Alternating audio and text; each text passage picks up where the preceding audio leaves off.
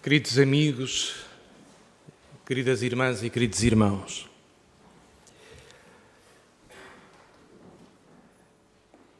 a liturgia da Imaculada é, na tradição da Igreja Católica e na nossa tradição católica portuguesa, um dos belos e grandes dias da nossa expressão católica latina.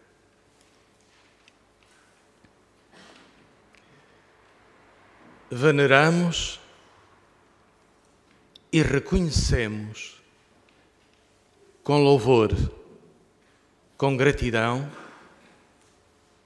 a mãe do Filho de Deus, Maria, proclamada pela Igreja Imaculada, preservada do pecado original, por outras palavras, nunca contaminada pela experiência do mal que nós, homens e mulheres, vamos vivendo e propagando e transmitindo de geração em geração, de uma geração à outra, ódios, vinganças, acusações, crimes,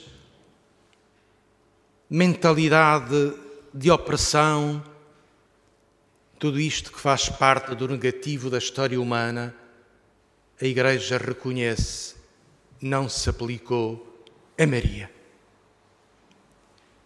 Ela ficou, pela ação de Deus, pela força do Espírito, preservada desta dimensão, diremos connosco com linguagem muito contemporânea, desta, desta dimensão da contaminação. Aquela realidade que nos chega a nós, que é a contaminação da experiência do mal, que condiciona a nossa liberdade, nós, reconhece, nós reconhecemos que Maria ficou preservada pela ação de Deus. A história, e não vou fazer aqui uma aula de teologia, nem é não é o caso. A história do dogma é, foi um caminho longo, não foi pacífico, teve muitas lutas internas, mas teve um passo significativo de alguém que desbloqueou o caminho com uma intuição teológica. Cristo, que nos salva, tem muitas maneiras de nos salvar, tem muitas maneiras de derramar sobre nós a abundância da Sua graça, a abundância da Sua santidade. Pode nos salvar redimindo-nos do pecado, da experiência do mal, e segundo Agostinho, todos somos pecadores e todos precisamos de ser salvos do pecado,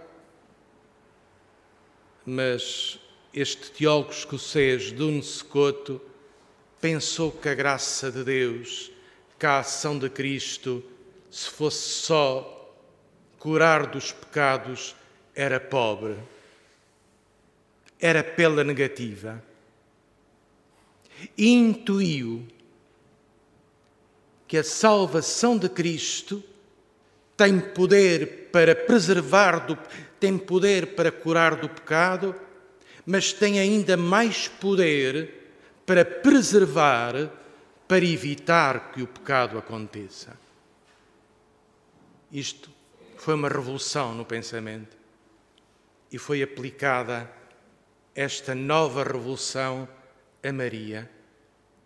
Maria não tem pecado nenhum para ser perdoado, mas Maria é inteiramente potenciada, é inteiramente preservada pela ação do Espírito para se realizar plenamente como mulher, como mulher fecunda, como mulher, como esposa, como mulher dedicada aquele seu único filho. Daí o texto de hoje. Ave, ó cheia de graça.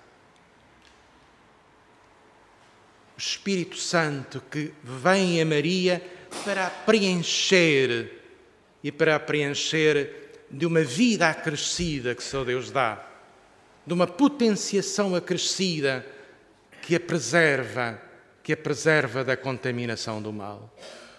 Eu gosto de dizer isto, gosto de dizer isto porque foi a Imaculada, é na história da Igreja Latina um alargamento, uma compreensão para um alargamento da compreensão da ação do Espírito.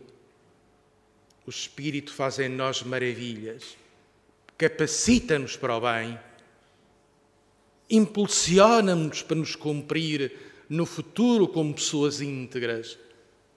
Maria, o dogma da Imaculada é uma ruptura na hegemonia da culpabilidade do pecado original, que marcou e entranhou uma história por vezes tremendamente negativa do Ocidente. Maria é como que uma brecha, uma fuga por onde entra uma nova maneira de compreender a presença de Deus, o Deus que cuida de nós, que nos potencia, que nos acrescenta, que nos preserva. Eu vim para que tenham vida e a tenham em abundância. E essa plenitude de vida em abundância, feita serviço, feita uh, missão ao Filho e depois do Filho, missão à Igreja, é o que nós proclamamos hoje, celebrando a Imaculada.